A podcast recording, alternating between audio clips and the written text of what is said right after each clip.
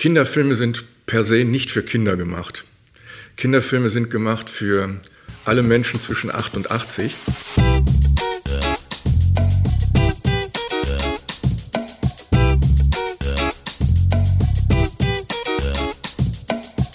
Wieso, weshalb, warum? Der Podcast über Kindermedien.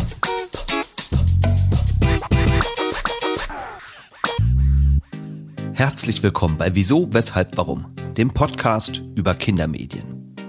Mein Name ist Thomas Hartmann und gemeinsam mit meinem heutigen Gast Horst Peter Koll gehe ich der Frage nach, wie gute Kinderfilme und ein interessiertes Publikum zusammenfinden können.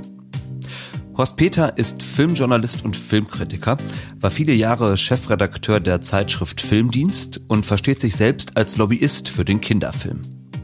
Als solcher bringt er nicht nur viel Erfahrung und Expertise, sondern vor allem auch eine große Leidenschaft für gute Kinderfilme mit.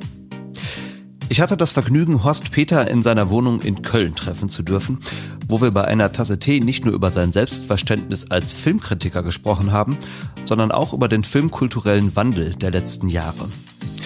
Wie findet man als Filmkritiker die richtige Sprache, um einen gelungenen Vermittlungsprozess einzuleiten? Welche Räume gibt es, um dem Kinderfilm die gebotene Aufmerksamkeit zuteil werden zu lassen?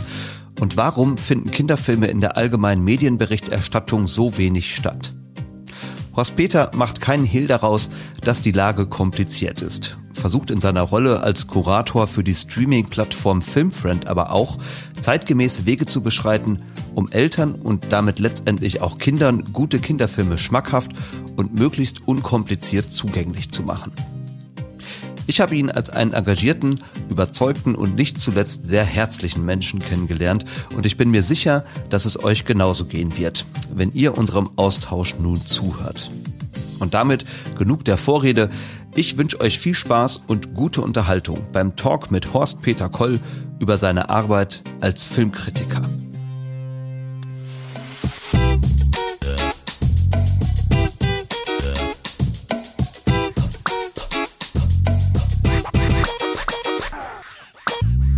Horst Peter, schön, dass du dabei bist heute bei Wieso, Weshalb, Warum. Hallo. Ja, hallo und ich danke herzlich für die Einladung. Ich bin gespannt und freue mich. ja. Wir zwei reden heute ein bisschen darüber, ähm, ich habe es mal überschrieben mit der Frage, wie finden Kinderfilme eigentlich zu ihrem Publikum? Ja. Und ich glaube, dass du ein ziemlich guter Gesprächspartner für dieses Thema bist, denn du bringst ziemlich viel Erfahrung als Filmjournalist und auch eben Filmkritiker mit hast ja auch viele Jahre beruflicher Praxis inzwischen schon auf dem Buckel, um das mal so zu sagen, und hast so insofern nicht nur den filmkulturellen Wandel im Bereich Kinderfilm mitbekommen, sondern auch durchaus einen technologischen Wandel. Und über beides würde ich heute ganz gerne mit dir sprechen. Ein Kollege von mir hat dich als den geborenen Prediger für den Kinderfilm bezeichnet. Ist das eine Zuschreibung, von der du sagen würdest, oder kannst du mit der mitgehen, oder würdest du eher sagen, ah, lieber Filmkritiker, Filmjournalist, äh, die neutrale Bezeichnung passt mir besser? Ähm, das ist total witzig, dass du so etwas gesagt hast. Das habe ich noch nie gehört. Aber ich habe etwas gehört, was durchaus damit vergleichbar ist. Und manchmal habe ich das Gefühl, diese seltsamen Worte sind mir lieber als diese institutionelle Bezeichnung Filmkritiker oder Filmjournalist, weil damit ist doch mittlerweile auch aus meiner ganzen Erfahrung oder meinen verschiedenen Eindrücken äh, nicht so das positiv besetzte Wort noch bei mir übrig geblieben. Und äh, wenn jemand predigt, okay, kann man drüber streiten, dann geht das für mich tatsächlich eher in die Richtung, dass man vielleicht etwas Lob preist, im Sinne, dass man sich mit sehr viel Herzblut dem Kinderfilm nähert. Ja gut, dann muss man es auch mal aushalten, dass man als Prediger bezeichnet wird. Und das ist mir aber äh, fast sympathischer als die konventionelle Berufsbezeichnung, die wie gesagt auch für bei mir unterschiedlich besetzt ist. Na, ich habe dir ja im Vorfeld erzählt, ich habe dich ja auch vor knapp zwei Jahren war es, glaube ich, bei so einer Art Predigt in Anführungszeichen äh, einmal erlebt, als so anlässlich des Jubiläums des Kinderfilmfestivals Cinepens, das es hier in Köln gibt. Ja, wie soll ich sagen, eine Rückschau auf das Festival und auch auf den Stellenwert des Kinderfilms an sich gehalten hast. Und da habe ich dich durchaus auch so in dieser Rolle wahrgenommen, würde würde ich. Äh, naja, weißt du, ich, äh, das ist immer so ein Abwägen. Du willst einerseits sehr sachlich bleiben, du musst Informationen, Argumente bringen und gleichzeitig versuchen, entweder die Hörer und Hörerinnen oder aber die Lesenden äh, davon zu begeistern, was du da eigentlich äh, vermitteln möchtest. Und äh, wenn man so live da steht, dann verfällt man vielleicht in diesen Ton, dass man ein bisschen über die Stränge schlägt. Was aber durchaus gut ist, weil man ja dann auch vermitteln kann, was nicht mit Worten zu fassen ist, sondern dass gerade beim Kinderfilm es auch viel mit Temperament, mit Gefühlen, auch mit Empathie zu tun hat. Und das etwas ist, was im Kino oder Auseinandersetzung im Kino sehr oft vergessen wird. Und, Ja. dann, und dann ist das äh, vielleicht in der Summe doch nicht so verkehrt. Wie schön, dass wir heute auch diese Live-Erfahrung Ja. haben. Dann schauen wir mal, Ja, ob wir auch genau, davon werden profitieren können. Genau.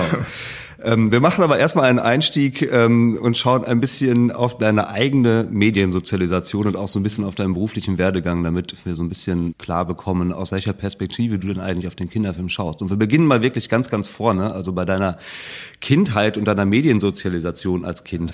Ähm, ich habe dich im Vorfeld schon darüber informiert, dass es so eine Art traditionelle Einstiegsfrage in diesem Podcast gibt, nämlich die Frage nach einem Getränk aus deiner Kindheit, das du dort mit Vorliebe getrunken hast und das du mir heute hier auf den Tisch stellen würdest. Ähm, jetzt hast du mir aber eben schon gesagt, du hast zwar eins gefunden, aber du hast, kannst es gar nicht auf den Tisch stellen. Erzähl mal, also was ist dir Ja, das ist, das, das ist schon ein verrückter Einstieg. Da muss man echt wirklich erst einmal zucken und dann stellt man fest, ach, das ist eigentlich gar keine so dumme Frage, weil man kommt damit in diese Zeitschleife hinein und muss sich wieder zurückversetzen in eine oft vergessene oder natürlich tagtäglich überhaupt nicht mehr besonders interessante Erinnerung, die aber doch eigentlich wichtig ist für jeden. Und über dieses Getränk habe ich gedacht, ich habe überhaupt gar kein Getränk gehabt.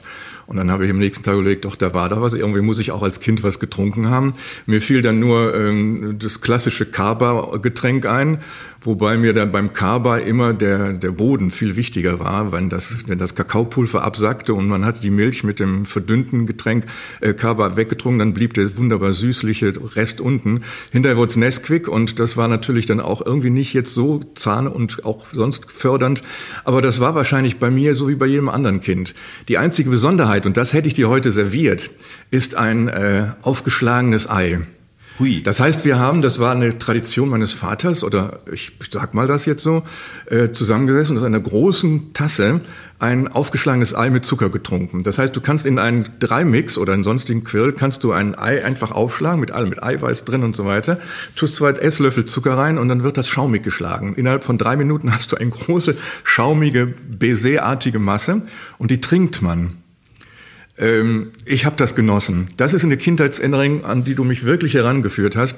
Ich musste aber auch gleichzeitig feststellen, heute möchte ich das nicht mehr unbedingt haben und ich würde es auch dir ungern servieren, weil ähm, die Eier sind bestimmt toll, die wir haben, alle gut wirklich vom Biomarkt, aber diese ähm, rohe Form ist mir heute nicht mehr so nah. Damals war man vielleicht auch unbedarfter, als Kind eh. Und es war süß und es war lecker und man hatte was Besonderes. Dieses Besondere, das war wichtig, denn man hatte ja als Kind immer eine Gier nach etwas Besonderem. Witzig. Ja, also äh, tatsächlich bin ich dir fast dankbar, dass du es dann jetzt nicht auf den Ja. Tisch gestellt hast und mich in die. Verlegenheit bringst, es trinken zu müssen. Äh, super interessant tatsächlich und das ist auch definitiv noch nicht in diesem Podcast aufgetaucht, Ja, dieses Getränk. ähm, aber ja, schon ein bisschen speziell auch. Ja, okay, Tat, ja. deswegen äh, die lange Rede ohne, ohne Serviervorschlag. Okay, aber super, da sind wir gedanklich ja jetzt trotzdem schon mal ein bisschen in deiner Kindheit Ja. gelandet. Dann lass uns da mal noch kurz so ein bisschen bleiben und mal, ja, auf deine Mediensozialisation schauen. Ich nenne es jetzt mal so, aber was würdest du denn so sagen? Mit welcher Art von Medien hast du denn in deiner Kindheit eigentlich Kontakt gehabt und wie ist dann irgendwie auf einem längeren Weg auch die Faszination für das Thema Film und speziell Kinderfilm dann entstanden? Also ähm, eine Stringenz gibt's da nicht. Ich komme jetzt nicht aus einem bildungsbürgerlichen Haushalt, sondern eher noch aus einem Arbeiterhaushalt, äh, relativ ärmlich könnte man durchaus sagen. Meine Eltern hatten sehr viel mit dem Alltag zu tun, auch mit zwei Kindern. Ich habe noch eine Schwester, die dreieinhalb Jahre jünger ist. Und dass die uns an irgendwelche besonderen Dinge herangeführt hätten, das war leider nicht der Fall, das muss ich so sagen, ohne da jetzt ähm, mit Schmerzen nah dran zu hängen. Immerhin gab es dann Ausflüge mit den Großeltern und ich komme aus dem Bergischen Land. Es gibt eine Stadt, die heißt Wermelskirchen. Die hatte ein Gemeindehaus, in der jedes Jahr das Hohensteiner Kasperle-Theater zu Besuch kam. Und das war für mich ein Highlight. Also Puppentheater, Handpuppen mit den Klassikern, mit dem Polizisten, mit dem Kasperle und seiner Pritsche, mit dem Mädel, das er beschützt und mit der Oma, die bestohlen wird, wie hinterher beim Hotzenplatz. Und ich habe es immer erzählt bekommen, dass ich die meiste Zeit gar nicht diese Bühne gesehen habe, weil ich immer nur aus Aufregung unter dem Stuhl war und nur die Töne gehört habe. Und das ist eine Erinnerung, die ich habe, einfach, äh, wie gesagt, vermittelt, aber doch äh, bewusst über die Emotionalität, die bei mir ankam. Also das Prickeln, das Aufgeregtsein und das gleichzeitig in jeder Phase zu genießen. Das Kino kam sehr spät dazu, weil auch in demselben Ort, von dem ich gerade geredet habe, war am Kino Schwanen. Damals gab es noch viele Provinzstädte in Anführungszeichen mit Kinos. Und dann waren wir einmal irgendwie in den, in den Heinzelmännchen von Köln. Äh, witzigerweise. Köln war natürlich kein Begriff für mich damals, aber das habe ich gesehen als Märchen und äh, weiß im Nachhinein, dass es natürlich zu diesen ganzen Märchen gehört aus diesen Deal-Studios, die sehr altmodisch, sehr hausbacken daherkamen und äh, konnte das weder beurteilen noch habe ich weitere Märchen gesehen, aber das war eine schöne Erinnerung, weil das einfach eine, eine Farbigkeit in dem alten Aquacolor war, die mir irgendwo hängen geblieben ist. Rote Mützchen, blauer Himmel und und und. Das hat mich alles auch sehr sinnlich angesprochen. Dann kam ein Riesenbruch. Ich habe lange nichts mehr dann mit Medien in dem Sinne natürlich hier und dort Bücher, Kinderbücher, äh, erst recht nicht mit Kino zu tun gehabt. Und es dauerte dann, bis irgendwann mal in einem späteren Alter die Klassiker kamen. Wir hatten kein Kinderkino in Remscheid und in Wermelskirchen. Wir hatten nur die, heute sagt man, Family Entertainment Vorstellungen, dass man also über Mary Poppins, vor allem Mary Poppins, stolperte. Das war ein Pflichtprogramm und man sich natürlich, ich auch, fest in Mary Poppins verliebte. Das gehörte einfach dazu.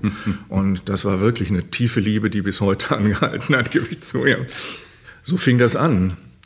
Und durch den Besuch des Gymnasiums, es war ein naturwissenschaftliches Gymnasium, ich hätte gerne mal meine Eltern, die leider nicht mehr leben, gefragt, warum sie mich, ausgerechnet mich auf ein naturwissenschaftliches Gymnasium stecken, wo doch unweit von uns auch ein, ein, ein humanistisches war habe ich zwar dann halt das Übliche an Rechnen und sowas lernen müssen, aber die Kultur spielte dort gar keine Rolle. Ja, Sie wurde uns auch nicht vermittelt. Und als ich dann mir überlegen musste nach dem Abitur, was ich studieren will, gab es verschiedene Möglichkeiten. Ich hatte durch meine Stadtbücherei in Remscheid, hatte ich die Nähe zu Theater entwickelt. Ich habe viele Theaterstücke gelesen und habe mir bei dem Lesen, bei der Lektüre vorgestellt, wie das auf der Bühne aussehen könnte. Und habe dann angefangen, darüber nachzudenken und habe in Köln den Studiengang Theaterwissenschaft gefunden. Das hat mich fasziniert, obwohl ich nicht wusste, was das für Inhalte sind. Es war toll, aber es gab vom ersten Semester an auch den Namen Theater, Film und Fernsehwissenschaft. Mhm.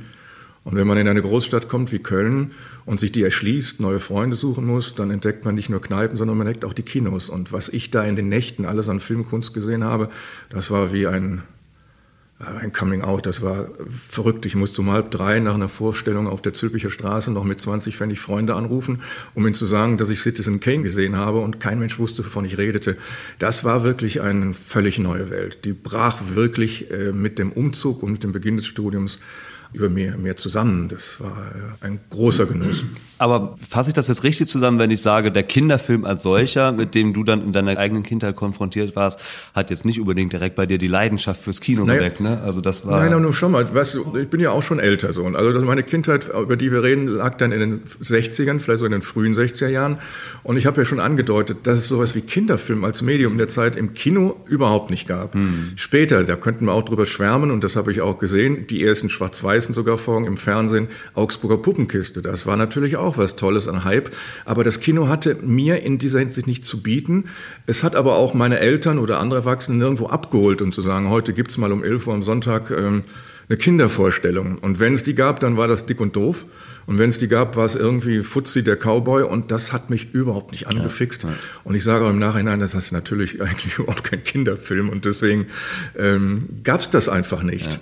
Und es kam dann einfach, und da werden wir bestimmt gleich drüber reden, erst ganz viel später zu der Nähe zu den Kindern bzw. den Kindern und Jugendlichen. Ja. ja, es war sicherlich eine ganz andere Art von Kinderkultur. In Abgrenzung zu dem, was es heute ja, so gibt, wird das definitiv. sicherlich nochmal sehr deutlich. Genau, da kommen wir bestimmt auch nachher drauf zu sprechen. Ich würde einmal ganz gerne kurz so ein bisschen, grob zumindest, deine beruflichen Stationen mhm. skizzieren, damit wir so ein bisschen klar haben, äh, was du denn dann eigentlich gemacht hast nach diesem Studium Theater, Film und Fernsehwissenschaften. Also du warst sehr lange, 33 Jahre, wenn ich das richtig recherchiert habe, Chefredakteur der der Zeitschrift Filmdienst. Cineasten und filminteressierten Menschen wird das sicherlich etwas sagen, weil es wirklich so eine der führenden Publikationen für Filmkritik in Deutschland war. Du hast auch noch in den letzten zwei Jahren des Filmdienstes zumindest die Beilage Kinder- und Jugendfilmkorrespondenz noch mit in die Zeitschrift reingeholt, also die ne, einen sehr deutlichen Fokus ja nochmal auf den Kinder- und Jugendfilm wirklich gelegt hat. Du hast aber auch das Lexikon des internationalen Films kuratiert, warst in diversen Juries auf Festivals auch vertreten, hältst Vorträge und Referate, schreibst Kolumnen für den Bereich Film und Kinderfilm und bist, darüber werden wir nachher sicherlich nochmal etwas ausführlicher sprechen, im Moment ja auch noch Kurator für den Bereich Kinderfilm bei dem Streaming Streaming-Anbieter Filmfriend. Also in dieser Gesamtheit merkt man schon, dass da auch ein ziemlicher Wandel ja stattgefunden hat, äh, den ich unbedingt heute mit dir auch noch besprechen muss. Und du hast mir im Vorgespräch dann gesagt, das fand ich ganz schön und musste mir das direkt notieren. Du fühlst dich manchmal selbst wie die elfte Generation der Pfefferkörner, wenn du so auf deine eigene Berufsbiografie schaust. Ähm, Lass uns mal ein bisschen über die sprechen, über diese äh, Berufsbiografie. Also dein Selbstverständnis als Filmjournalist und Filmkritiker, da würde ich am Anfang gerne mal ein bisschen drauf eingehen. Wie kommt man eigentlich auf die Idee, Filmjournalist oder Filmkritiker zu werden? Spürt man irgendwann in sich so, ich habe da ein besonderes Talent, hatte ich da irgendeiner reingeschubst? Lässt sich das für dich im Rückgang skizzieren?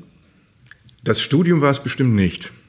Das war äh, ein Studiengang, der damals noch so aus der Berliner Schule kommt, relativ linksorientiert war. Wir lernten also Materialismustheorie auch beim äh, antiken Theater kennen. Da ging es mehr um Sklavengesellschaft als um äh, äh den Thespis-Karren oder so etwas.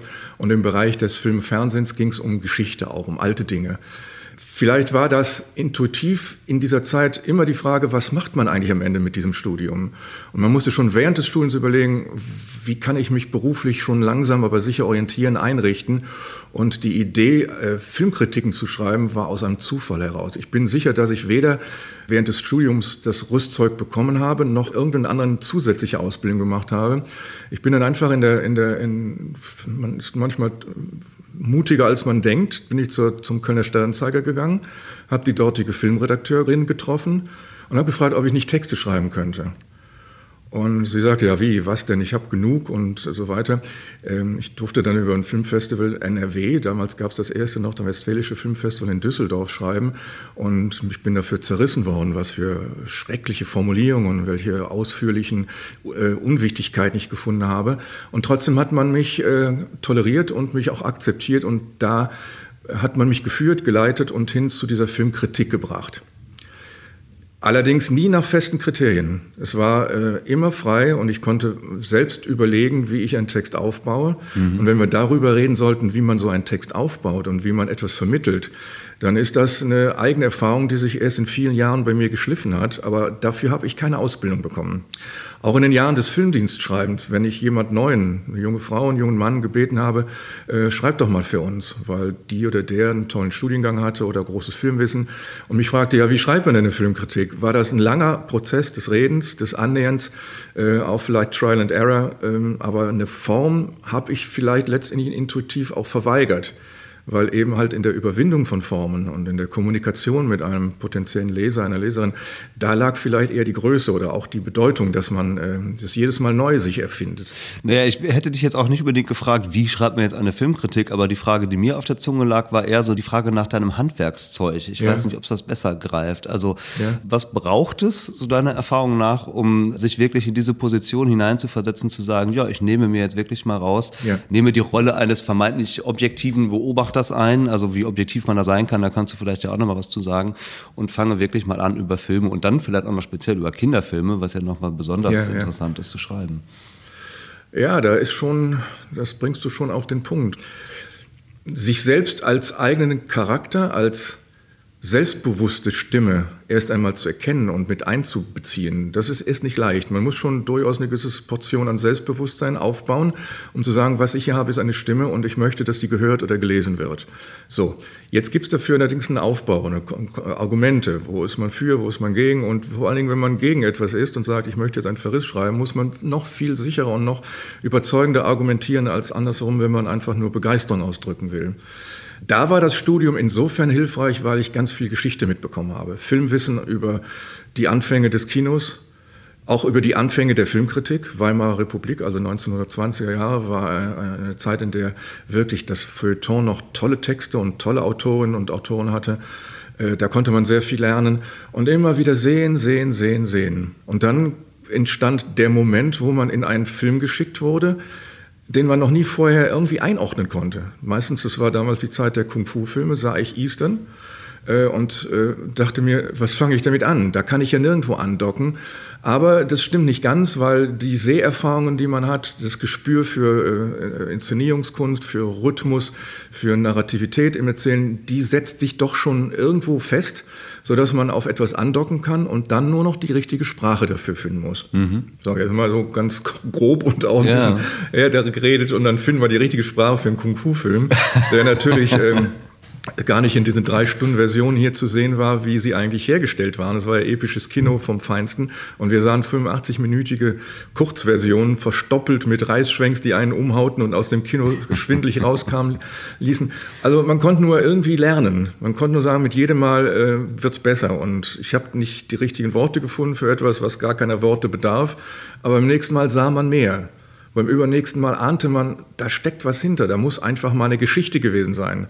Und das Geschichtenerzählen ist auf der Leinwand äh, genauso wichtig, wie, wie man in einer Kritik vielleicht letztendlich ein Narrativ, also eine Geschichte erfindet, um einen Leser durchzuführen, auch durch vielleicht seine Ratlosigkeit, hm. um am Ende zu sagen, lass es doch mal auf dich zukommen, probier doch mal. Ich glaube, es ist interessant. Ja da sagst du was Wichtiges, lass es doch mal auf dich zukommen. Also man schreibt das ja in der Annahme, dass es Menschen auch lesen. Aber weißt du etwas darüber, wer denn eigentlich am Ende Filmkritiken liest? Also jetzt speziell auch nochmal wieder beim Kinderfilm. Kinder werden sie ja mit Sicherheit nicht lesen. Es gibt Angebote, wo auch Filmkritiken für Kinder geschrieben werden. Ja. Die Kinderfilmwelt vom KFF genau. kann man dann nennen. Aber ansonsten schreibt sie auch eher für eine Erwachsenenleserschaft, ne? Ja, das ist ein ganz, ganz wichtiger Punkt. Für wen schreibt man letztendlich? Weil man kann noch so klug sein und noch so klug tun. Und das ist etwas, was auch heute noch äh, gang und gäbe ist, wenn kluge Menschen sehr kluge Texte schreiben, von denen man zwar beeindruckt ist, aber sie nicht die richtige Sprache gefunden haben, um so etwas wie einen Vermittlungsprozess einzuleiten. Und wenn ich mir nicht vorstelle, dass da jemand ist, der mal meinen Text lesen soll, sondern ich nur in meinem eigenen Elfenbeinturm sitze und meine Gedanken da irgendwie formuliere, dann mache ich was verkehrt. Äh, damit weiß ich zwar immer noch nicht, wer ist meine Zielgruppe und wo ist derjenige oder diejenige. Ist es jetzt ein Kind oder ist es ein Erwachsener? Äh, das ist eine Frage, die ich mir dann auch selbst äh, einfach konstruieren, beziehungsweise die Antwort darauf konstruieren muss. Aber es ist wichtig, sich ein Gegenüber vorzustellen. Es ist tatsächlich eine ganz wichtige Grundvoraussetzung zu sagen, ich schreibe für jemanden und nicht für mich, das bin ich nicht, sondern ich versuche etwas zu vermitteln. Ja, und ähm, wir müssen ja irgendwann auch und wollen auch unbedingt auf den Kinderfilm kommen, weil ich habe auch in den ersten Jahren, äh, ich war ja nicht von vornherein äh, Chefredakteur, ich war normaler Redakteur, dann war ich verantwortlicher Redakteur, das heißt, ich veränderte meine Position im Laufe der Jahre immer mit. Und je ähm, mehr man von dem Alltag des publizistischen Arbeitens mitbekommt, desto mehr merkte man in den ersten Jahren dieser Arbeit, sowas wie Kinderfilm gibt es überhaupt nicht. Wenn dann mal über irgendwie, sagen wir mal, einen 16 mm Verleih jemand einen tschechischen, einen Film aus der DDR brachte, sei es Hasenherz, sei es irgendwie wie damals auch Drei Nüsse für Aschenputtel, dann war das eine Besonderheit und man fand überhaupt keine Kritikerin oder keinen Kritiker, der in der Lage war, dafür die richtigen Worte zu finden und man musste sich da heranpirschen. Mhm. Und irgendwann ärgerte es mich, dass diese Kinderfilme, die mich mitgerissen haben, ich war mit Herzblut dabei, nicht die richtigen Kritiker fanden. Also habe ich gedacht, äh, arrogant, wie man vielleicht war, aber ich halte es nicht für arrogant. Ich gucke mal, ob ich das nicht auch kann und vielleicht kann ich sogar besser ein Stück weit, weil ich mich mehr vielleicht in die Zielgruppe hineinversetze als andere, die das als Job nehmen. Ja. Für mich war das nie ein Job. Für mich war es auch immer ein Stück Welterfahrung, Weltentdeckung und Vermittlung. Ja. Bezahlte Selbstverwirklichung ja, habe ich neulich mal ja, gehört. Dafür. Sowas. Also es war schön, dass man dafür Geld bekam und sowas alles machen konnte. Ja, ja, ja, ja klar. Ja, aber du sagst ganz richtig, lass uns mal über Kinderfilme sprechen, yeah. genau, und das Ganze auch ein bisschen konkreter machen. Ich habe jetzt, ähm, man könnte sagen, eine fast spielerische kleine Intervention mit dir vor. Schauen wir mal, wie gut das funktionieren wird. Also ich habe versucht, ein paar Filmkritiken von dir aus den letzten Jahren mal zu recherchieren und habe einzelne Textpassagen daraus mir jetzt mal rauskopiert. Und ohne dir zu sagen, aus welcher Filmkritik die sind, lese ich dir die mal vor und bin gespannt, ob du sie einordnen kannst, zu welchem Film sie gehören. Das ist sicherlich ein bisschen gemein, weil du ja. hast wahrscheinlich hunderte von Filmkritiken geschrieben. Ja. Ähm, darum geht es im Kern aber auch nicht, sondern diese Zitate ähm, bringen auch noch verschiedene Aspekte es auf den Punkt, ja. die ich gerne mit dir besprechen Das ist sehr spannend, genau. ich bin gespannt. Ja. Es sind auch, das sei vielleicht noch vorweg gesagt, äh, nur deutsche Filme, also damit du es vielleicht schon mal ein bisschen eingrenzen kannst. Und äh, ja, wir fangen mal einfach mit einem an ja, und schauen mal, ob du das einordnen kannst. Folgendes Zitat. Der Rest der Fabel ist weitgehend vertraut und gefällt immer noch als sympathisches Plädoyer für Freundschaft und Loyalität sowie für mehr Gerechtigkeits- und Wirklichkeitssinn. Letzteres vor allem bei den Erwachsenen, die auf ihr Herz und ihre vernünftigeren Kinder vertrauen sollten. Na toll. Äh, das ist so ein Credo, das ich äh, sehr verinnerlicht habe und das ich eigentlich fast in jedem Text, wo es äh, möglich ist, es unterbringen würde. Wenn du mir nicht noch irgendwo sagen könntest, ob es um ein Mädchen oder Junge geht, dann kann ich nur sagen, das kann ich nicht identifizieren, aber ich kann ganz dahinter stehen, weil darum geht's mir, um diese Vermittlungskunst und so gewisse Themen, die der Kinderfilm immer wieder hat. Aber es bleibt mir leider zu allgemein. Sorry. Das ist überhaupt kein Problem. Also wie gesagt, darum geht's ja im Kern ja, auch nicht. Ich kann mal, das gerne direkt auflösen. Es geht um ein Mädchen und ein Junge, nicht um Pünktchen und Anton. Ach, wie klasse. Und, äh, die Neuverfilmung von 1998 von ja. Caroline Link ähm, da tauchte dieses Zitat drin auf. Ja, das ist auch schon lange her. Ich glaube, da wäre ich auch mit einer weiteren Andeutung nicht so schnell draufgekommen. Also als wir gesagt haben, äh, es gab lange Zeit keinen Kinderfilm und dann fing er erst an. Das war ja die Zeit, als das deutsche Kino zum ersten Mal äh, den Kinderfilm entdeckt hat und Kästner war eine Bank, also machte man das. Und das war eine interessante Zeit und diese Filme konnte man auch sehr schön einordnen und dass sowas da jetzt bei mir rübergekommen ist, freut mich eigentlich im Nachhinein, weil ich glaube, der Film ist heute noch gut zu sehen. Ja, der war tatsächlich, also im positiven Sinne so eine Art Zäsur für das deutsche Kinderkino. Ja, definitiv, oder? ja, genau. Ja. Und du bist ja jetzt in diesem Zitat, das ich gerade jetzt vorgelesen habe, auch nochmal eingegangen auf die, ähm, nicht nur auf das Kinderpublikum, sondern auch auf das Erwachsenenpublikum. Ähm, das ist so eine Frage, die mich dabei auch immer sehr viel rumtreibt. Also sind Kinderfilme eigentlich auch für Erwachsene gemacht und was können Erwachsene deiner Ansicht nach eigentlich aus einem Kinderfilm, aus einem guten Kinderfilm mitnehmen? Kinderfilme sind per se nicht für Kinder gemacht. Kinderfilme sind gemacht für alle Menschen zwischen 8 und 80 für alle, die äh, etwas erfahren möchten über Kinder, über Lebenswelten von Kindern, über Geschichten für Kinder und äh, mal jetzt unterstellt, dass man in jeder Generation entweder mit Kindern aus der eigenen Familie, mit Enkelkindern und so weiter in Kontakt kommt, sollte auch jeder, finde ich eigentlich, da bin ich jetzt ganz militant, der eigentlich sagt, Kinder, okay, habe ich gar keinen Bezug zu, sollte nicht scheuen, sich vor Kinderfilmen, vor Kinderfilmen scheuen, weil er erlebt Lebenswelten, er erlebt auch äh, Annäherungen an, an Emotionen oder an Konflikte oder an Sorgen, die man hat, die bereichernd sind. Deswegen habe ich, das war aber auch die Filmdienstzeit noch aus einem anderen Grund heraus, weil wir haben natürlich nur ein erwachsenes Publikum gehabt. Deswegen habe ich die Kritik immer versucht so zu schreiben, dass ich zwar viele Passagen für Kinder verständlich mache, sollte denn mal zufällig eins das Heft der Eltern erwischen, dass es aber natürlich erst einmal darum ging, die Erwachsenen zu motivieren. Und habt vor allen Dingen bitte keine Berührungsängste davor. Sagt nicht immer nur, es ist nur Kinderkram und das mhm. ist dafür da, Kinder zu parken, während ich einkaufen gehe, sondern das hat was mit mir zu tun. So. Man sagt ja auch heute auf den Erwachsenen fehlen immer noch die Kompetenz. Nicht die Kompetenz, vielleicht aber auch die Kompetenz, Kinder großzuziehen, aber vor allen Dingen Medienkompetenz. Und die hätten die auch schon vor 20, 30 Jahren bekommen können, die Erwachsenen, indem sie sich mehr Kinderfilme anschauen, um festzustellen, ja, das hat was mit mir zu tun. Ich erinnere mich an mich früher, ich reflektiere über mich, ich komme hin zu anderen Wahrnehmungen. Ich kann auch Kindern freundlicher begegnen letztendlich. Kann ja alles sein. Und das war das, was mich immer in diesen Dingen umgetrieben hat, um eine Zielgruppe ja. mir vor Augen zu führen. Ja, ja schön, okay. Ähm, dann machen wir an diesem Film mal einen Haken und führen das Spiel nochmal fort ja, mit einem ein, zweiten Zitat. Einen roten Haken, jetzt habe ich mal einen grünen. Ja, ja genau. okay, Folgendes Zitat. Der Erzählduktus zielt wenig auf eine realistische, politisch ausgewogene Weltaneignung, eher auf eine Art sinnlicher Herzensbildung. Den Kindern wird zugebilligt, dass sie die Wirklichkeit um sich herum eigenständig erfassen, um sich ihre Handlungsweisen zu überlegen und sie gegebenenfalls zu korrigieren.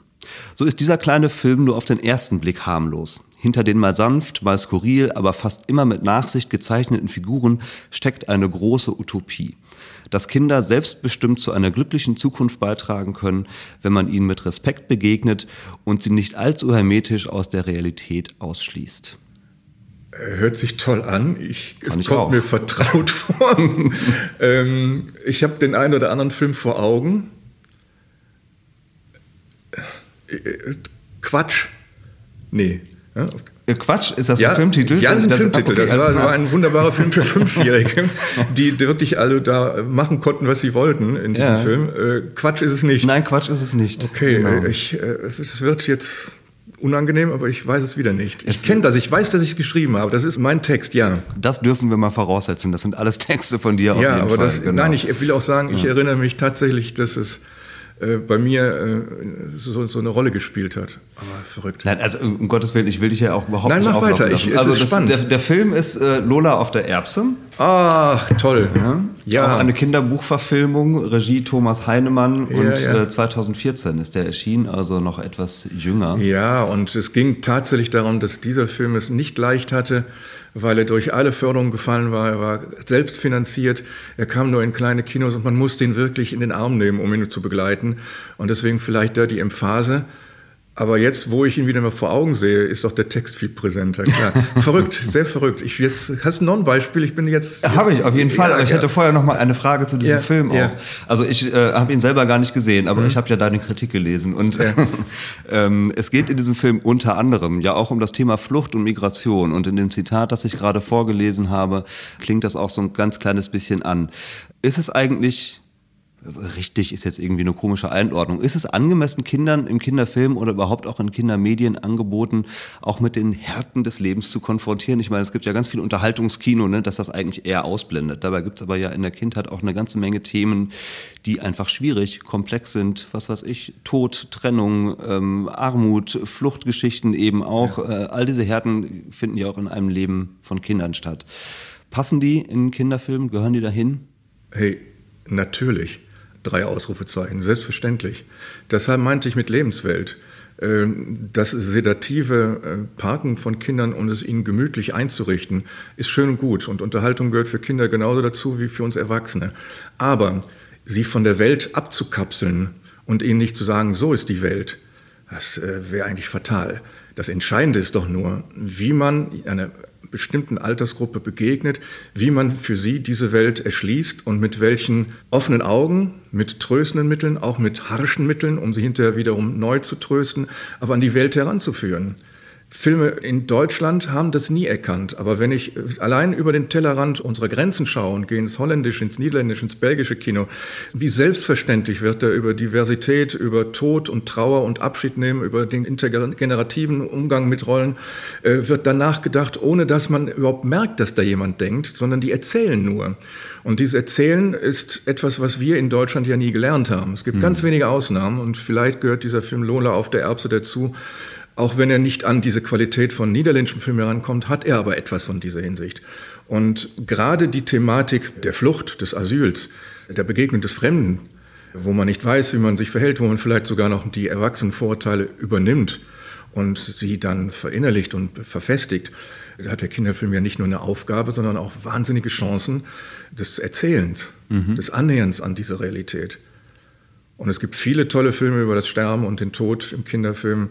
Das hast du noch in keinem Erwachsenenfilm so aufrichtig, so herzergreifend, aber auch so stärkend erlebt wie in Kinderfilmen. Gibt es so aus deiner Erfahrung sowas wie, weiß nicht, ganz vorbildliche Beispiele oder umgekehrt auch Kardinalfehler, die da gemacht werden, wenn es darum geht, solche Inhalte zu bearbeiten?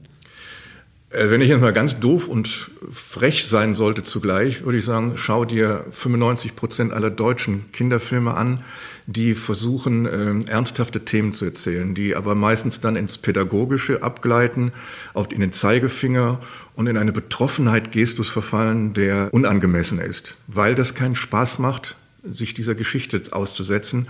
Es macht weder eine, löst eine Emotion noch irgendwas. Äh, das ist äh, viel, viel besser geworden in den letzten Jahren, aber der deutsche Film hat all die Fehler gemacht, die, äh, der deutsche Kinderfilm hat die all die Fehler gemacht, die er vielleicht auch großenteils im, im Erwachsenenkino gemacht hat. Aber er hat, glaube ich, die Kinder nie so ernst genommen, wie sie es verdient hätten. Ich weiß, was damals alles auch über die ersten Fernsehsendungen, die Serien, die Rappelkiste, dann die Sendung mit der Maus, was da hereinbrach an, an, an Protesten der, der Erwachsenen, weil die Kinder da plötzlich etwas machten, was sich nicht gehört ordne dich ein, sei brav und so etwas. Und da war man überhaupt nicht brav. Mhm. Aber da hat man Kinder abgeholt.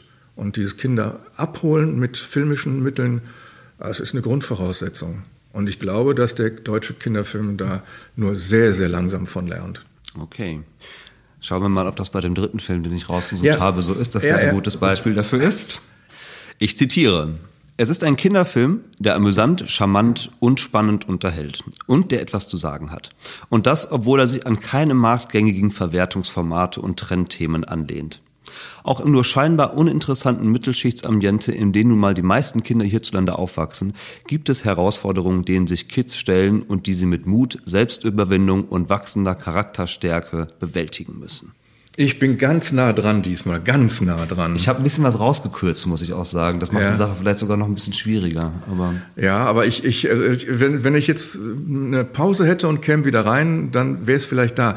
Weil es gibt nicht viele, die, Stichwort Mittelstandsmilieu, die in solchen äh, Schichten spielen, wo die meisten Geschichten sind. Und deswegen weiß ich fast, was es ist. Und wenn du mich jetzt gleich wieder drauf stößt, ärgere ich mich maßlos, dass ich nicht drauf komme, weil ähm, ich passe wieder. Das ist falsch.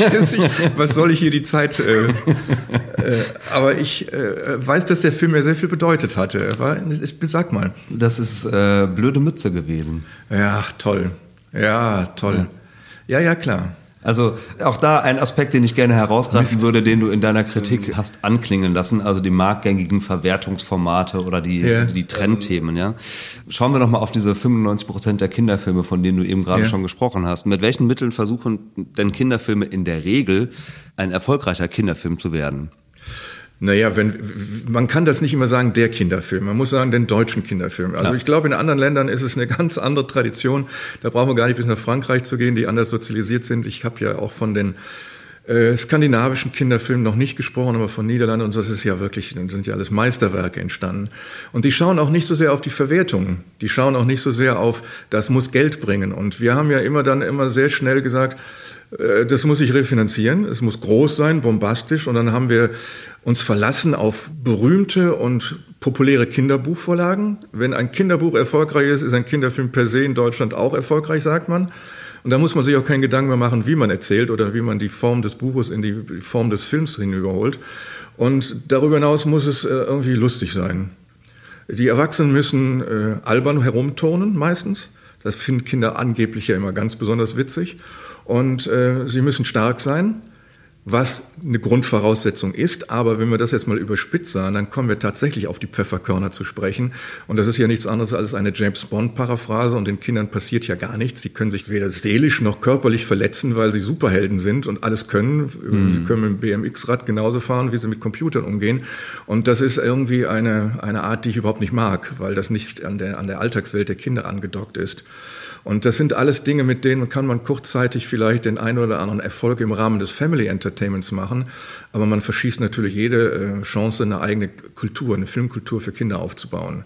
Und diese Kurzsichtigkeit des Marktes, die ist äh, fatal weil die langfristige Veränderung von filmkulturell toll erzählten Geschichten, die, da haben wir darunter zu leiden. Ich, wir werden vielleicht über diese Aktion der besondere Kinderfilm mal zu sprechen kommen die eine ganz lange Geschichte hat, die sich sehr langsam entwickelte und die ganz viel Widerstände hatte, wo auch die ersten Filme nicht so ganz wunderbar waren, aber die Richtung stimmte und wo jetzt in vielen Jahren doch immer mehr äh, so das entsteht, was ich mir wünsche und von dem ich gerade erzählt habe. Aber man sieht, wie viel Zeit da ins Land geht und was das für lange Prozesse hierzulande sind. Also das sei an dieser Stelle vielleicht schon mal ganz kurz gespoilert mit der Margret Albers von der Initiative Der besondere Kinderfilm ist ein Gespräch schon geplant. Das werden wir also in yeah. Kürze auch nochmal ganz ausführlich beleuchten, weil das ist sicherlich ein gutes Beispiel für einen ja. anderen Ansatz. Ne? Und bestimmt auch sehr lohnenswert, mit, mit Margret zu sprechen, weil sie tatsächlich das alles auch mit vorbereitet und auch erfahren, vielleicht zahlendweise erlitten hat. Und jetzt unterstelle ich ihr mal, äh, auch sehr stolz sein kann über das, was im Augenblick da passiert. Ja, ja. Schön, okay, dann ähm, nehmen wir uns mal noch ein Beispiel vor. Oh, ja. 0 zu 3. 0 zu 3. Eine ah, Heimniederlage.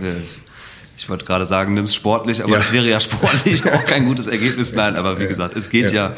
Ich finde, das funktioniert als Format erstaunlich gut. Also es gefällt ja. mir gerade ausgesprochen mich, gut mich, und äh, bringt uns doch gut ins Thema. Mal gucken, ob du hier drauf kommst. Was nach einem kritischen Umweltkrimi klingt, ist in Wahrheit nur rasantes Action- und Popcorn-Kino, das sich mit einigen Schlagworten zu Ökologie und Naturschutz lediglich schmückt und stattdessen Kinder bis zur Erschöpfung und zur Kritiklosigkeit überfrachtet. Vielleicht ist das alles gar nicht so richtig ernst gemeint und der Film will nur spielerisch unterhalten. Doch dafür sind die vielen schnellen Bilder einfach zu bombastisch und zu seelenlos. Ja, siehst du, da haben wir gerade drüber schon gesprochen. Endlich kriege ich auch mal einen Punkt. Äh, da sind die Pfefferkörner und äh, der Schatz der Tiefsee, glaube ich. Ich weiß nicht, das Geheimnis der Schatz in der Südsee. Schatz ja. äh, muss ja Tiefsee sein, ja. Tiefsee, ja, okay, ja. alles klar. Mhm. Und äh, ja, ja, das ist, glaube ich, das, was ich gerade gemeint habe, als die Top-Off von Dingen, die in die falsche Richtung laufen. Ich bin ja wirklich ein begeisterter Fan auch von gutem Unterhaltungskino und ich möchte Filme, Kinder sollen sich unterhalten, ob das nun Mary Poppins ist oder irgend sowas. Aber äh, auch da müsste ja die Form so sein, dass es tatsächlich ein seelenhaftes Kino ist, ne, mit, einer, mit einer empathischen Annäherung. Und dieser Bombast ist wie so eine Steigerung all dieser Elemente, die man hatte von den Fußballfilmen mit den Kerlen und äh, mit was weiß ich nicht alles, was es gab und musste immer noch einen draufsetzen, um es noch spektakulärer zu machen und noch bombastischer. Und wer die Pfefferkörner im Fernsehen äh, gesehen hat, all die elf oder zwölf Generationen, Stichwort, und auch die Staffeln, ähm, der weiß, dass das gar nicht nötig ist, weil die Kinder auch so tolle Abenteuer leben können. Ja. Jetzt stellt sich mir aber ganz grundsätzlich die Frage, das war ja jetzt mal ein sogenannter Verriss, ja, yeah. den ich jetzt hier zitiert habe. Darf man eigentlich Kinderfilme verreißen? Ich meine, da setzen sich Menschen hin und geben sich Mühe, sich wirklich mal einem filmischen Genre mhm. oder einer filmischen Gattung zu widmen, dem sich nur so wenige annehmen. Und dann ähm, redet man am Ende auch noch schlecht über diesen Film. Das geziemt sich nicht, oder? ja, da sind wir wieder ganz dabei, was eigentlich Filmkritik bewirken soll und was sie eigentlich heutzutage noch bewirken kann. Natürlich, ähm, eigentlich sollte man sich in jedem Filmbereich, gerade auch im Erwachsenenfilm, immer wieder Gedanken machen, was kritisiere ich hier eigentlich? Ich kritisiere drei Lebensjahre von Menschen, die zusammengekommen sind, noch vorher vier Jahre lang Geld gesammelt haben. Und dann setze ich mich hin und fahr da mit dem Besen drüber und das war's dann. Das ist äh, nicht nur unverantwortlich, sondern auch sehr gedankenlos. Also man müsste respektvoller mit allem umgehen. Äh, Respekt ist ein wichtiges Thema und ich glaube, wenn man das hat vor bestimmten, äh, nein, vor allen Formen, vielleicht nicht vor allen, aber vor den meisten, dann geht man behutsamer auch mit, äh, oder ja doch behutsamer mit sich selbst um und sagt, der Film war nichts. Äh, der Film den braucht ihr nicht sehen. Aber man ist immer verpflichtet dafür, auch gute Argumente zu finden. Und ich glaube, das ist schwerer für einen Verriss gute Argumente zu finden, als für eine hymnischen positive Kritik. Aber auch das müssen die Filme und die Filmemacher auch aushalten. Nur man muss ihnen mit Respekt und auf Augenhöhe begegnen und nicht so, so sie abwatschen. So, und Kinderkritik, ja, natürlich muss es Kinderkritik geben. Kinder sollen ja auch zu kritischen Blicken erzogen werden. Und wo sollen sie es lernen, wenn nicht vielleicht der Kinderfilm mit einer guten Kritik ihnen auch ein bisschen hilft, abzuwägen und hinterher mhm. ein eigenes Urteil zu finden. Und da darf man auch natürlich kritisch sein und sagen, bitte, Pfefferkörner, geht rein, amüsiert euch, aber schaltet hinter bitte den Kopf mal an und überlegt, was ihr da gesehen habt und ob das jetzt äh, noch etwas ist, über das ihr morgen nachdenken werdet und braucht. Hätte es nicht eine andere Form gegeben, hätte es nicht einen anderen Film gegeben. Und das muss man erklären können, auch kritisch. So, und das war die Einleitung, die ich gebraucht habe. Wo schreibt man aber noch diese Kritiken heutzutage? Ich habe das selbst erlebt, wenn ich nicht im Filmdienst selbst jeden Film hätte vergeben zu einer Kritik. Wir haben ja alle Filme besprochen, aus jedem Medium. Wir haben also auch die Kinderfilme besprochen bzw. besprechen lassen und haben uns immer wieder die Autorinnen und Autoren gesucht, die die besten Zugriff dafür haben. Aber heutzutage hat sich ja vieles geändert. Die mhm. Filmkritik gibt's ja gar nicht mehr. Und ich glaube, durch die Corona-Zeit hat sich auch noch mal eine ganze Menge in der Publizistik geändert. Man schreibt nicht mehr über alle Filme, man schreibt auch nicht mehr kritisch über Film beziehungsweise Filmkritiken, sondern sucht sich das raus, was sich leicht vermarkten lässt, weil man die eigene Auflage auch steigern will, aber nicht unbedingt ein, noch ein äh, kulturkritisches Magazin oder eine Tageszeitung sein will. Man kommt dann sehr leicht auch wieder in das Feld, wo man über die Entwicklung des, der Publizistik nachdenken muss. Und wenn man noch das Glück hat, hier und dort eine Kinderfilmkritik schreiben zu dürfen, dann soll man sehr glücklich darüber sein.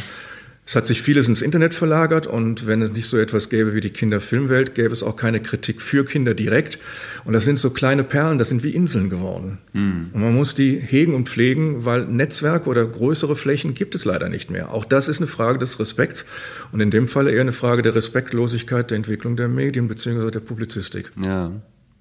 Respekt ist nochmal ein gutes Stichwort auch für die Frage, die mir speziell jetzt bei diesem Film von den Pfefferkörnern nochmal auf der Zunge lag. Du wirst das wissen, dass der Film beim Goldenen Spatz im vergangenen Jahr von der Kinderjury zum besten Langfilm ja. gekürt wurde. Ne?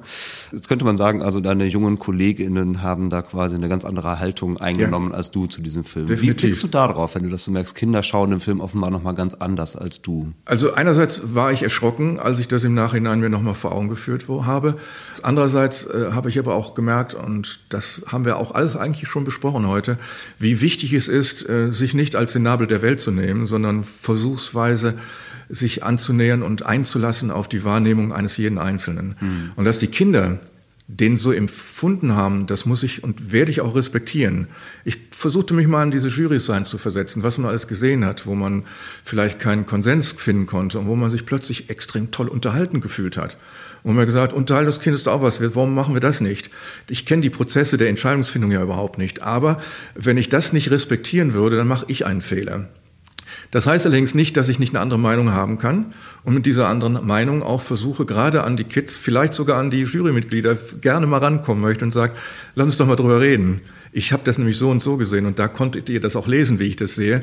Und dann reibt man sich. Wenn man mhm. da zusammenkommt und da bieten eigentlich da fast nur noch die Festivals die, die Möglichkeit, dann ist das ein, ein ganz toller Moment äh, der Kommunikation und des Austausches. So und deswegen äh, bin ich tatsächlich nicht glücklich mit der Entscheidung, aber ich habe großen Respekt davor, dass die Entscheidung so getroffen wurde. Mhm. Okay.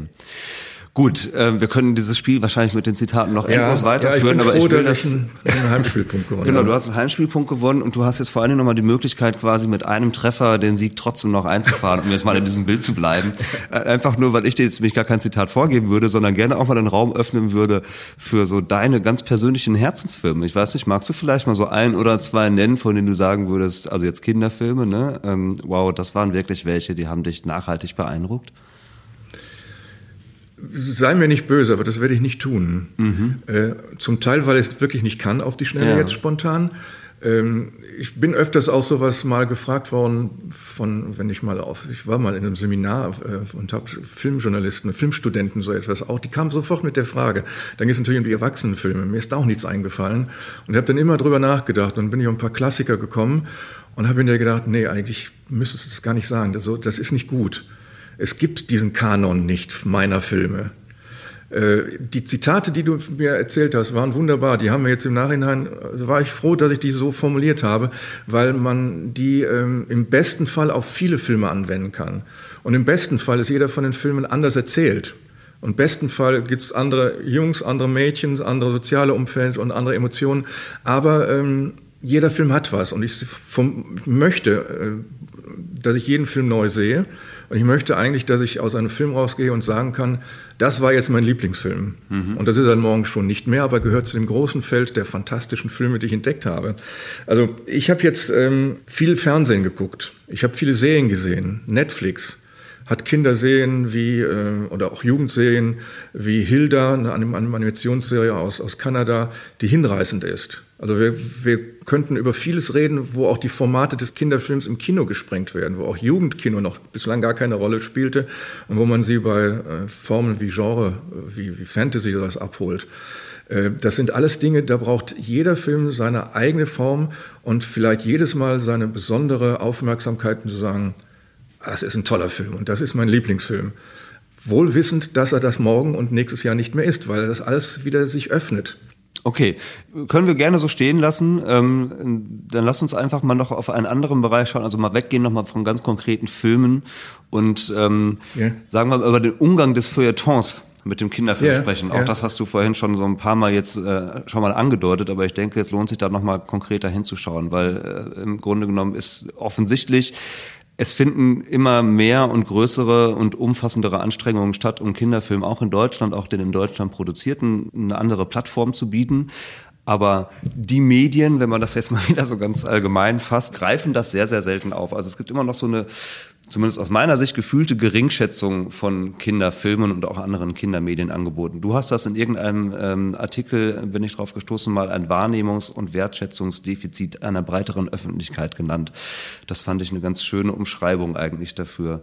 Gehst du da mit, wenn ich das jetzt nochmal so sage? Und wenn ja, wie erklärst du dir denn eigentlich dieses Desinteresse am Kinderfilm? Ja, ich, klar gehe ich da noch mit. Äh, äh, Gleichzeitig ist mir klar, dass man da sofort auf dieses Zitat was antworten müsste, weil die Dinge sind ja viel komplizierter und komplexer. Und jemanden wie der breiten Öffentlichkeit so etwas vorzuwerfen, kann man machen, ist auch richtig in dem Zusammenhang. Man muss aber gleichzeitig sagen, es ist ungerecht, weil der Prozess oder die Zusammenhänge sind viel größer und reichen viel weiter. Die geringe Wertschätzung des Kinderfilms ist traditionell in Deutschland im Kino schon immer so gewesen. Das ist leider so. Da kommen die Kinos und sagen, ja, ich muss ja auch mein Geld verdienen und ich kann ja damit kaum Publikum erreichen, weil wenn meine Hauptzeiten sind, dürfen die Kinder nicht ins Kino. Am Wochenende äh, wollen sie was anderes tun und nachmittags machen sie Hausaufgaben, haben also andere Dinge und so weiter. Wo soll ich die Kinder wie erreichen? Das verstehe ich ja auch. Und deswegen ist das kein Marktsegment für sie. Also kommen die Filme entweder gar nicht oder sie werden nur an den Rändern mal mit ein, zwei Vorstellungen gebracht. Anders ist es natürlich mit dem großen Family Entertainment, was in alle großen Cinekomplexe reingeknallt wird, was aber keine Wahrnehmung von Kinderfilm ist, sondern eine Wahrnehmung von Unterhaltungsmaschine und eine Unterhaltung von Family Entertainment, wie es heißt. Das Kino hat letztlich auch durch die Pandemie noch ein großes Problem bekommen. Es kämpft um seine Existenz. Im Augenblick werden die Filme, jetzt wo es wieder möglich ist, durchgeheizt. Man sieht innerhalb von kurzer Zeit ganz viele Filme. Und äh, dafür äh, eine Öffentlichkeit zu finden, ist noch schwerer geworden. Mhm. Weil jetzt kommt nicht das andere Problem der Tageszeitung. Keine Tageszeitung geht mehr mit. Und jeder Kinobetreiber sagt dir, wenn in einer Tageszeitung nichts gestanden hat, brauche ich den Film eigentlich gar nicht mehr als Erfolg abzubuchen. Ich weiß, dass keiner kommt. Ich brauche eine Öffentlichkeit. Und wenn eine große Tageszeitung den Kinderfilm nicht auf seinem Programm hat, dann ist der Kinderfilm in einem kleinen Ghetto. Nehmen wir mal ein konkretes Beispiel. Es gibt jetzt einen Film, der heißt Die, die fabelhafte Reise der Marona. Das ist ein Kinderfilm, ein Animationsfilm, der von, mit Herzblut von einem ganz, ganz kleinen äh, neuen Verleih gemacht wird. Der kommt kaum in die Kinos. In Köln ist er in einem Kino auf der anderen Rheinseite zu sehen, mal für drei Tage. Aber eine Öffentlichkeit dafür findet er nirgendwo. So, und dieser Kinobetreiber macht was Tolles, indem er dem Film die Plattform gibt, aber er weiß genau, er hat dahinter zwei, drei Kinder und er kommt nie auf sein Geld da stimmt ja was in dem ganzen System im Augenblick nicht mehr. Mhm. Und wenn ich sage, äh, ich kreide eine breitere Öffentlichkeit für ihr Desinteresse an, dann muss ich gleichzeitig fragen, wer weckt denn das Interesse bei dieser breiteren Öffentlichkeit? Wer animiert sie? Wer nimmt sie an die Hand? So. Und alle schimpfen in den Corona-Zeiten, dass äh, Kinder nicht ernst genommen werden. Das ist sogar eine Plackerei, mit denen zu Hause zu bleiben und mit denen sich länger zu beschäftigen. Ich frage mich, warum hat man dann überhaupt diese Kinder zu Hause? Äh, hätte man nicht sogar aus der ganzen Sache äh, eine Kompetenz machen müssen im Umgang mit Kindern? Man lernt voneinander. Und man hätte vielleicht durch das gemeinsame Sehen Natürlich jetzt in der Phase nicht im Kino, aber es gibt hier andere Alternativen rauf und runter mittlerweile. Hätte man nicht auch mehr Medienkompetenz sich aneignen können? Also wo holt man wen ab? Die Frage ist ganz schwer zu beantworten, weil es, man kann die Eigeninitiative genauso einfordern, die nötig ist, wie das System in Anführungszeichen, dass man äh, nicht mehr herangeführt wird. Also es ist ein ganz großes Problem geworden. Mhm. ich sehe auch äh, die Publizistik nach wie vor in der Pflicht. Aber ich sehe natürlich auch, wie schwer es für die selbst geworden ist. Und äh, es ist ein Teufelskreis, in dem wir sind. Und wir müssen nach neuen Formen suchen, wir müssen nach neuen Kommunikationsmustern suchen und wir müssen nach neuen Gesprächssituationen suchen. Es ist ganz dringend da, neue Qualitäten zu entwickeln, sonst stirbt was weg. Und das darf nicht passieren. Dafür gibt es auch immer noch zu, zu tolle Filme. Ja, das, das Problem hast du gut und umfassend beschrieben und zeigt ja auch gleichzeitig, dass es eben tatsächlich relativ komplex und damit wahrscheinlich auch nicht so ganz einfach zu lösen ja, ist. Ne? Also den ähm, gordischen Knoten zu zerschlagen, äh, den möchte ich, wer das macht, möchte ich kennenlernen, aber ja. er wird auch wahrscheinlich noch viel Porzellan dabei zerschlagen ja. müssen. Aber muss, muss ja was passieren, glaube ich. Naja, eine Möglichkeit, die du ja auf jeden Fall hast, und das tust du ja jetzt auch schon seit ein paar Minuten hier in diesem Gespräch, äh, ist zumindest ein lautstarkes Plädoyer für den guten Kinderfilm zu formulieren quasi. Ja. Und das würde ich dich an dieser Stelle vielleicht auch tatsächlich nochmal bitten, auch nochmal kurz eingeleitet mit einem Zitat von dir, das ich in einem anderen Artikel gefunden habe, wo du dem Kinder- und Jugendfilm eine singuläre Vitalität zugesprochen hast, die geradezu vorbildlich sei. Ja. So hast du das da geschrieben. Also nehmen wir das, dieses Zitat doch mal als Ausgangspunkt wirklich für ein flammendes Plädoyer für den Kinderfilm. Und wo würdest du dann sagen, dient der Kinderfilm eigentlich als Vorbild und für wen? Also erstmal trennen wir den Kinderfilm vom Kinderfilm im Kino. Ich freue mich über jeden guten Kinderfilm, der noch ins Kino kommt und der dort sein Publikum findet, weil das der Idealzustand ist.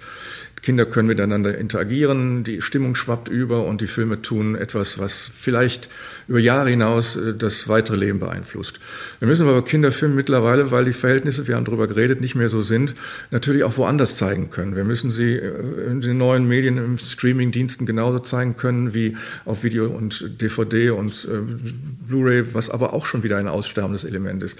Also wir müssen überall Kinderfilme entdecken, wo sie nur zu entdecken sind, Trägermedien hin oder her erst einmal.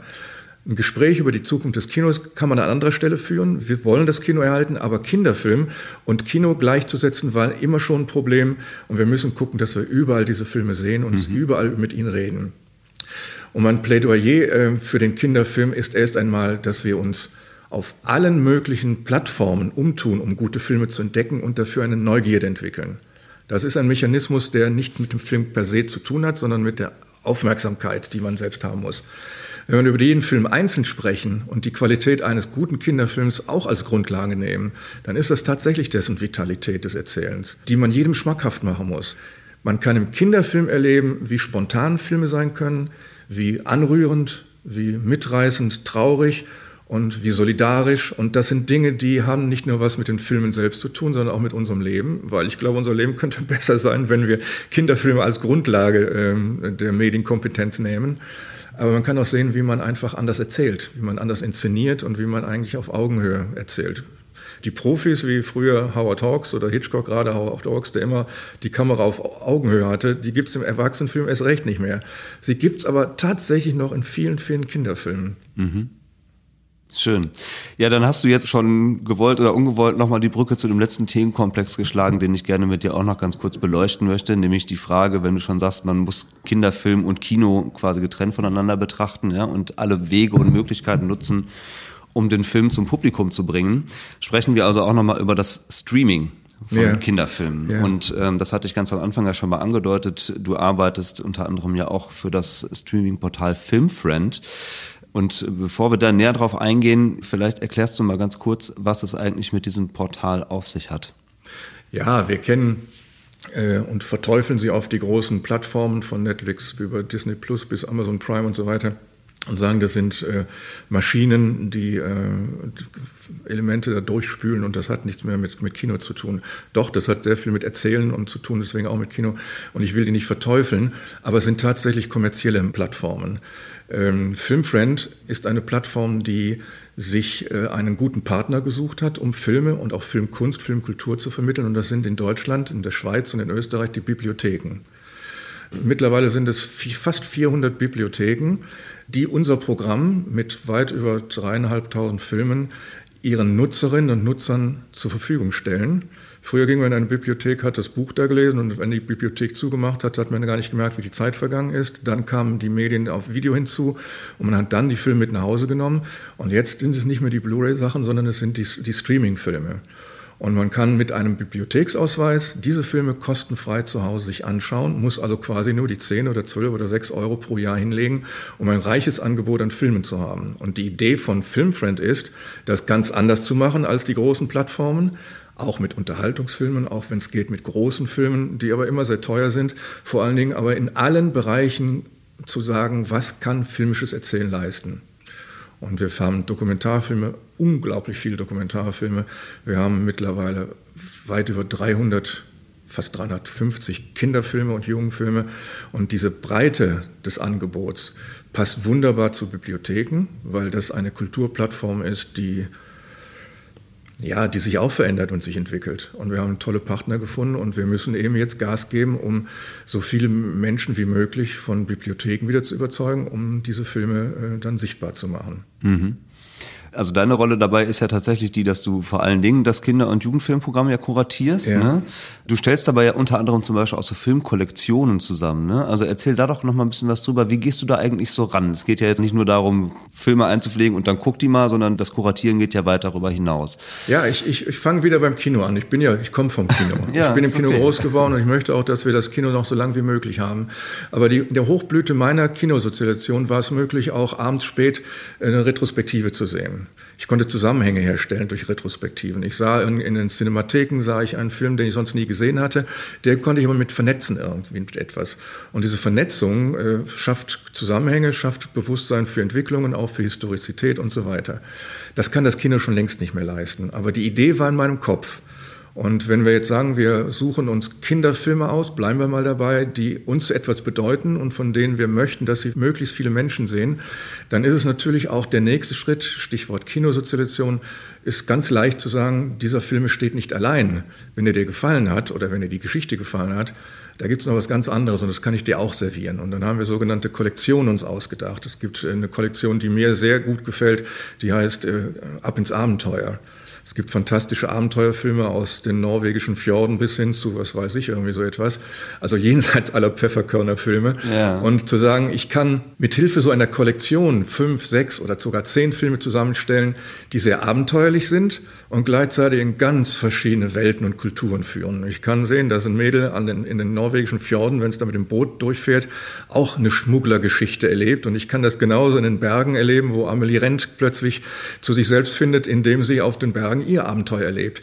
Und diese Zusammenstellung der Kollektionen ist so ein bisschen Thema Freundschaft, Thema Lachen, Thema Trauer, Thema Länder, niederländisches Kino und so weiter, die sollen äh, helfen, nicht nur einzelne Filme zu erleben, sondern auch Zusammenhänge herzustellen und zu sagen, ja, die Welt ist voller Fenster, ich muss sie nur aufstoßen. Und ja. die Kollektionen sind wie Fenster dann.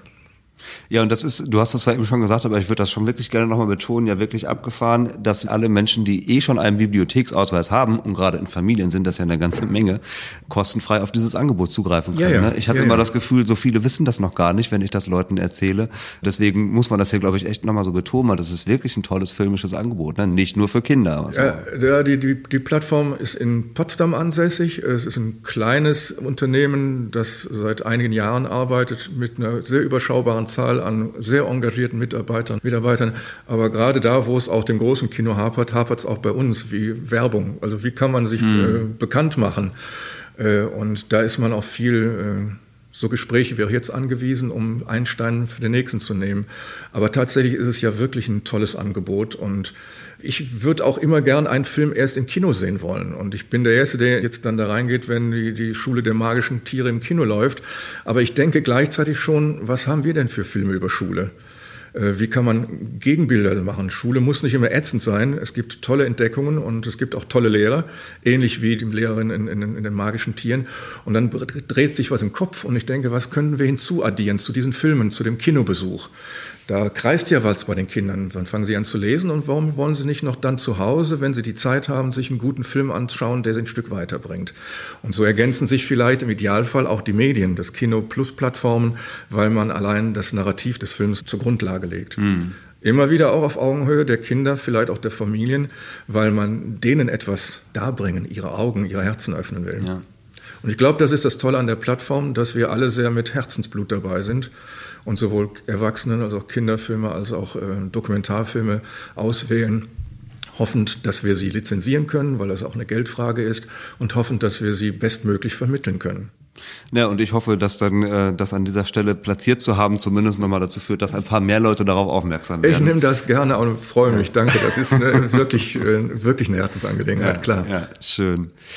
Gut, mit Blick auf die Uhr kommen wir zum Ende und ich hätte noch eine letzte Frage an dich. Du machst das jetzt schon so viele Jahre und setzt dich, das merkt man jetzt auch in diesem Gespräch, mit so viel Herzblut für das Thema Kinderfilm ein.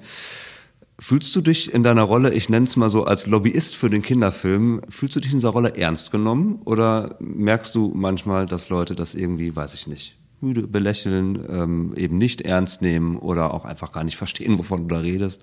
Welche Erfahrungen hast du da so gemacht?